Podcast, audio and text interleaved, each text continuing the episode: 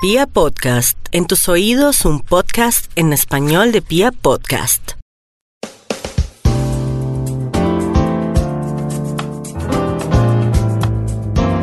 Hola amigos de literato, soy Angie Reyes y hoy me vine hasta Medellín solamente para hablar con Natalia Maya, autora de un libro de cuentos que la verdad me hizo venir a Medellín, imagínense, tenía muchas ganas de transitar hacia aquellas calles. Se llama Los otros siempre tienen la razón y tengo a Natalia conmigo. ¿Cómo estás Natalia? ¿cómo te va? Muy bien Natalia. Bueno, esta es una colección de cuentos. Em, editada por Reina Aranjo, editorial. Y pues como les estaba contando, Medellín es uno de los protagonistas de este, de este libro.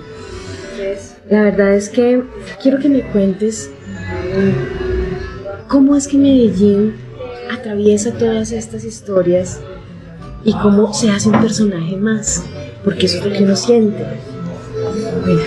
Bueno, eh, sí, Medellín es como el trasfondo, incluso muchas de las personas que han leído el libro hablan de que se enmarca mucho en esa época de violencia de Medellín. Y sí, no, o sea, tiene mucho que ver, de todas maneras no estamos aislados de los que crecimos en los años 80 en Medellín, que nos tocó toda la época del narcotráfico, no estamos aislados de esa historia. Y también de, de haber recorrido esas calles como con temor, con miedos, eh, Medellín se eh, termina por volver un personaje porque no creo que haya una sociedad que pueda mostrar esa época de violencia y esa época tan dura que vivió nuestro país como Medellín. Entonces por eso creo que de alguna manera se vuelve un protagonista. Es una ciudad aguantando los embates, pero por el otro lado una ciudad muy moralista que aceptó en primera instancia el narcotráfico y después lo quiso condenar. Entonces ahí hay una doble posición, porque con el narcotráfico siempre ha habido una visión doble.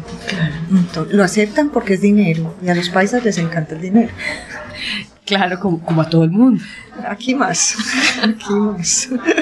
A mí me dieron ganas de venir a Medellín cuando leí ese, ese libro. No solamente por las calles, eh, por los lugares que los personajes transitan, sino también por eh, ese ambiente que, que, hay, que es como un ambiente paisa. Uno siente que es una cosa diferente.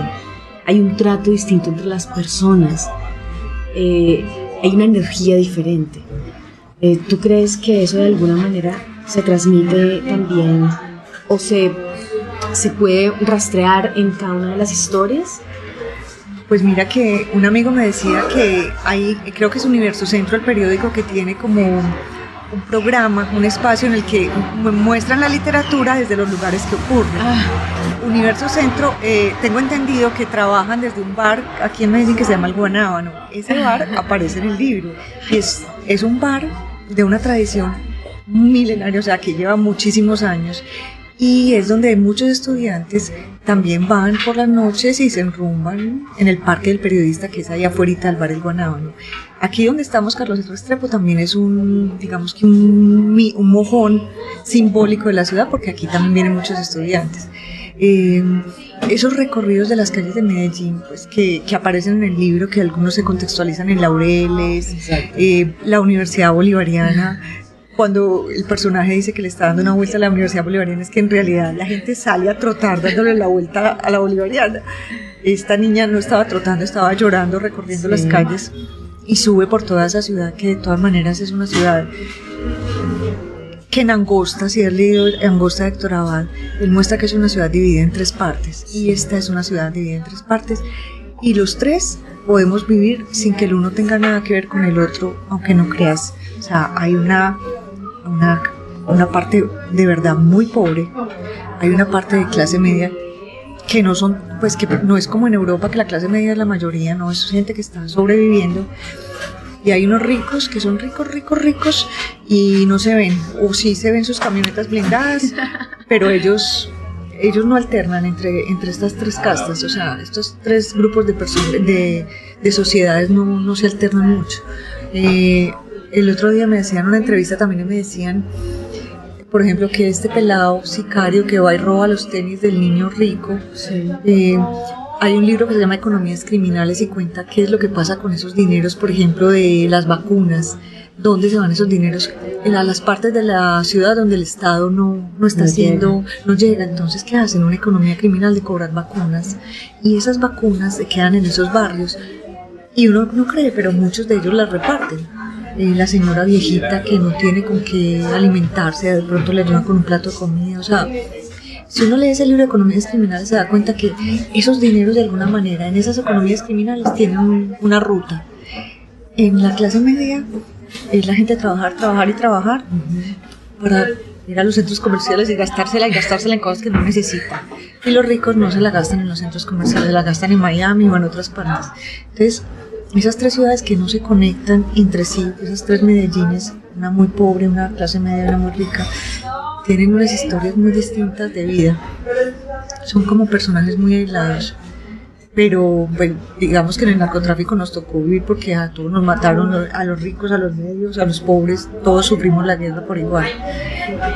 Sería pues como muy interesante que de alguna manera la ciudad tuviera como un poquito más de equidad o igualdad para que no se vieran tantos esos desbalances económicos. Pero esta es la ciudad que tenemos. Esta es la ciudad que em, hace que se escriban ese tipo de libros. O sea que de todos modos eh, esas tensiones eh, son poéticas también. Y de allí sale, de allí salen historias como las que salieron en Los otros siempre tienen la razón. Fíjate que cuando yo estuve leyendo el libro, a mí me pasó algo. Y es que yo olvidé en algún momento que era que eran cuentos. Es decir, llegó un momento en el que yo pensé que era una novela y comencé a buscar los hilos y a comenzar a, Cuando iba ya más avanzado y dije, no, pero un momento, esto es un libro de cuentos. ¿Por qué se me entrelazan las historias? Ah, no es casualidad. Sí, yo lo hice preconcebido, o sea, yo quería que algunos personajes estuvieran en otros cuentos y quería desarrollarlos o mostrarlos desde afuera o que los viera otro para que tuviera esa otra mirada. De pronto en unos cuentos, El cuarto oscuro, que sucede en el Guanábano, hablando de ciudad, es un personaje que más adelante se retoma en el último cuento, Take a Walk on the Dark Side entonces trataba como de que estuvieran mirándose desde muchos lados, pero sí, eh, hay unos cuentos que son más que le pasan a una niña desde su infancia, hay otros cuentos que son mujeres en la época del narcotráfico, hay otros cuentos que son mujeres en el Guanábano, que son mujeres muy distintas. No es lo mismo una mujer de los 80 que se lucró del narcotráfico a una mujer que iba al Guanábano claro.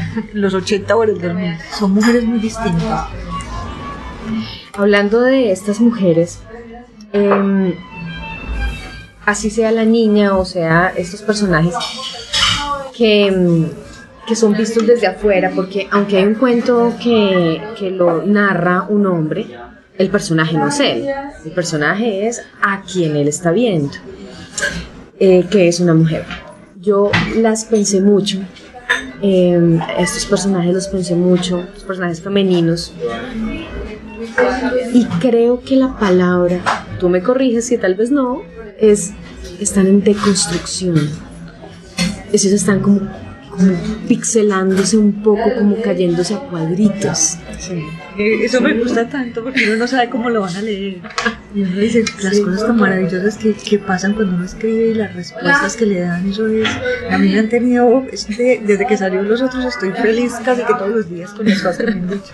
Cosas que uno muchas veces no ve. Pero mira que sí, a mí los personajes, y yo creo que tú que también escribes, hay una dignidad especial en los personajes que pierden. Sí. Uno le gustan más los losers en la literatura, no sé por qué, pero, pero para mí eso es fundamental. Y lo decía, yo ya había contado esta anécdota, el Gaita y se lo dijo Alberto Salcedo Ramos. Él le preguntó, Salcedo Ramos le preguntó, maestro, ¿usted por qué describe personajes siempre que son perdedores? Es que yo también lo hago. Y dijo, le dijo algo así, porque es que todos somos perdedores, es cuestión de tiempo. Que allá vamos. todos. Allá vamos. Hemos sido perdedores en algún momento de nuestras vidas. Además son personajes que se muestran más, se, se les ve más como su lado humano y uno no los escribe, tú sabes que escribes, uno no los escribe para juzgarlos, para construirlos en pixeles, eso es. Sí, es. Sí, para ver. Para investigarlos. Claro, es que la literatura es eso, la literatura es un espejo. Por eso yo no participo en Twitter ni nada. Y la gente pues, dirá que soy tibia, pero no es que sea tibia. O sea, No. A mí me gusta es mirar. Es mirar y mostrar ese espejo. Eh, la- los juicios de valor los hago a través de personajes. Eso es lo que yo pi- pienso que debe ser la literatura. Mostrar un personaje bien crítico, otro bien inconforme con el gobierno, otro que se burla del gobierno, otro que aprecia el gobierno. Ahí está todo. Sí, sí, sí, eso es súper interesante y, lo como, como estas mujeres que podrían confundirse, que podrían haber sido en algún momento similares, eh, tienen su propia voz cada una, tienen su propia vida, eh, son bien distinguibles, tanto que uno las reconoce cuando se repiten los personajes sin necesidad de que diga, esta es ¿Cómo trabajaste esa voz de cada mujer? ¿Cómo hiciste para, para, para que no se te mezclaran, para que no... Sí, para que no te mezclaran, porque es que es difícil. Yo lo disfruté mucho, mira. Yo disfruto desde, el- desde cuando le pongo el nombre al personaje. Ah, Por ejemplo, hay un cuento, el de Fernanda Gallo, que es esta maestra de literatura, pues maestra del taller de literatura. Y eso es muy chévere, sí. Y ese cuento, mira que ahora hablábamos tú y yo de que hay que leer. Ah, sí. Dorothy Parker tiene un cuento que se llama Una rubia despampanante. Este cuento sale de una rubia despampanante, trasladada a Medellín, morena, pelinegra, o sea, criolla. Esa es este personaje. Bueno, pues para contextualizarlos a los oyentes es que estamos nosotras en este momento sentadas en una librería café y antes de empezar la entrevista duramos más tiempo hablando de, de, pues de literatura y decíamos que nos preguntábamos mutuamente, ¿y tú qué estás leyendo? Pero no con la intención de, cuéntame qué estás leyendo, sino para saber en qué te estás inspirando porque estás escribiendo algo. Llegamos a la conclusión de que son los libros los que nos inspiran para escribir. Entonces esa es la contextualización, no nos vamos a alejar de la entrevista y vamos a volver al libro. Te voy a lanzar una pregunta. Te vas a divertir, vas a ver. Las nalgas de Marieta. Tenemos que hablar de las nalgas de Marieta. La novia de Marieta. Marieta existió, ya está muerta, afortunadamente. Eh, Marieta fue armada con un personaje que fue una amiga de mi madre. Y el personaje antagónico, que es un, un amigo de ella de la universidad, que es de estos cancheros que se las sabe todas, que se le mete a todo, también existió, no sé si está vivo, ojalá se muera. Yeah. Y no sé, en el proceso de escritura, cuando uno se sienta frente al computador, empiezan a salir esa- ese tipo de cosas que uno no controla. Es el cerebro, El inconsciente. el inconsciente con la hoja, con lo que tú eres y con lo que has leído. Y ahí empezó, empieza a formarse la historia. Era una mujer de clase alta que después de gastarse y despilfarrar, de despilfarrar toda su fortuna, se va con su novio a Europa, queda en la ruina y empieza, es alcohólica, empieza a ir a Alcohólicos Anónimos. Y para ir a Alcohólicos Anónimos siempre se ponía sus nalgas postizas, seguramente tenía ya un quiebre. Y bueno, las nalgas cada rato las botaba y llegaba tristísima porque le quedaban en el bus, porque entonces tenía que comprar otro par de nalgas y subía iba rotando a través de eso. Esta es una de las de las em, de los fragmentos más divertidos de este libro. Tiene muchos, pero ese en particular es supremamente divertido. El personaje me encantó y me encantaron las nalgas de, de, de Marieta. Es en serio que te les recomiendo mucho. Nosotros tiene, nosotros siempre tienen la razón por ese personaje. Pero también, em, bueno, por lo que ya hablamos de todos los personajes femeninos, pero hay un cuento del que también creo que debemos hablar y es el cuento que le da el título al libro. Este personaje sí que va cuesta abajo. O sea, este personaje sí va, mejor dicho, como una bola de nieve. Y tiene sin freno. Y cada vez peor. Cuéntanos de ese personaje. Este artista, ¿no? Sí, yo la amo. O sea, es basado, sale de una anécdota. Mira que uno se pregunta cuando escribe de dónde sale el primer, la primera imagen de un cuento. Puede salir de una anécdota, puede salir de una persona que ves pasando y tú le empiezas a crear la historia. Esta es una anécdota de una chica a la que conocí que en realidad le pasó eso. El barrio Antioquia en Medellín es un lugar donde la gente va a surtirse de drogas. Y digamos que es como una frontera invisible porque allá va todo el mundo, compra sus drogas y sale. La policía no ve. Cuando digan esto me van a caer encima la policía, la DEA y todo lo que exista por ahí. El caso es que esta chica en realidad le pasó, me lo contó una tercera persona, fue al barrio de Antioquia a mercar, es una chica que tenía unos problemas gravísimos de bipolaridad, tomaba droga psiquiátrica y yo creo que el psiquiatra en algún momento le dijo, sí, si la marihuana la calma, travese. Ok. Entonces, claro, ella necesitaba la droga para calmarse porque ella exaltaba todo el tiempo, yo la conocí. Y en esos días va allá va a mercar, le pide a un man que le venda pues su, su dosis, no sé si un poquito ya, ya armado, no, no, sé bien ese dato, tampoco lo, lo, lo, lo, aclaré en el libro, pero va a comprar drogas, va a comprar marihuana y, y pelea con el jíbaro y lo termina accidentando. En la vida real le quebró una pierna. Entonces, yo decía, esa historia es increíble cómo le pasa a uno esa locura. Ella no es, la mujer de la vida real no es profesora, es una mujer de la clase alta, pues que nunca en la vida sería profesora de literatura, pero de, era de artes. de artes, de artes. Sí. Entonces, Además no, que nunca fue profesora, ni siquiera, no llega. no llegó. Y Ribeiro también tiene un cuento así. Ribeiro también tiene un cuento así, pero no recuerdo el nombre. También de Ribeiro. Sí, después te lo digo. Y también viene de Ribeiro. O sea, es, todos los cuentos salen, es, es, lo que decíamos ahorita, lo que te resuena a ti de lo que estás leyendo, que uno dice, esto que estoy leyendo yo lo conozco y yo lo he esto me pasa. Qué bueno que pongas esa palabra resonancia, porque eh, una de las cosas que hace la literatura con uno, con uno pobre y triste humano, es hacerlo resonar. Y eso tiene que ver con el lenguaje. Eh, yo todo el libro lo leí con acento país. Me divertí mucho porque no pude evitarlo. Yo lo, o sea, está escrito, no tiene palabras que uno diga oh, que son obvias, o sea, no es que esté forzado el, el lenguaje en ningún momento pero sin embargo a mí me resonaba constantemente el acento. Eh, el trabajo en el, con el lenguaje fue muy chévere.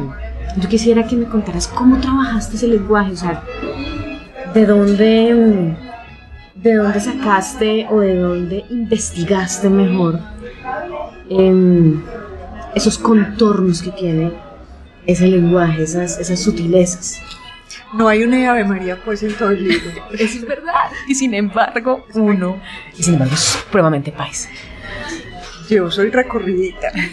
Yo creo que yo soy recorridita. No te puedo dar más pistas, pero yo he, yo he andado. Eh, soy egresada de la Universidad de Antioquia, que eso es un universo completo de matices. Fui una niña que estudió en varios colegios, además. Entonces yo he andado la ciudad, pues de derecha a izquierda, la conozco muy bien todas las, de las zonas 1 a las 6, completamente. La conozco, la he caminado, también estudié pues, periodismo, eh, me he relacionado, he estado en la cultura del centro, por ejemplo, Parque Guanábano, en Carlos C, donde se han movido los jóvenes, yo ya como que dicen que no soy joven, ya me dicen señora, entonces igual, pero sigo yendo a esos lugares, entonces, bueno, ya no hablan igual, o sea, ya los, los, los que eran, digamos que los chirretes de mi época o los pillos, ya no hablan igual a los pillos de ahora. Estos pelados tienen, tienen jerga parecida, pero han metido más a su vocabulario por el reggaetón, claro. por las influencias musicales. Hay términos que uno ya se va quedando, ya me escucha, pero igual. Los busco por donde sea, cuando necesito uno lo desentierro. Pues bueno, eh, Natalia, muchas gracias por esta conversación. Eh, yo quiero recomendarles mucho este libro, ya se encuentra en todas las librerías en Bogotá eh, y también en las otras ciudades, librerías independientes, les recuerdo que es de Rey Naranjo, nosotros siempre tienen la razón de Natalia Maya y quiero que nos invites por favor a seguirte en tus redes sociales. Eh, bueno Angie, muchas gracias, yo en Facebook estoy como Natalia Maya Ochoa, y bueno, el Instagram todavía no lo he terminado de organizar, entonces no les doy bien datos, pero sobre todo en Facebook, bienvenidos y bueno, ojalá lean el libro y me cuenten qué les parece. Muchas gracias. Bueno, amigos de Literata, como ven, este viaje a Medellín fue muy fructífero y esperamos encontrarnos nuevamente en otro episodio de Literata, el podcast de los escritores. Hasta pronto.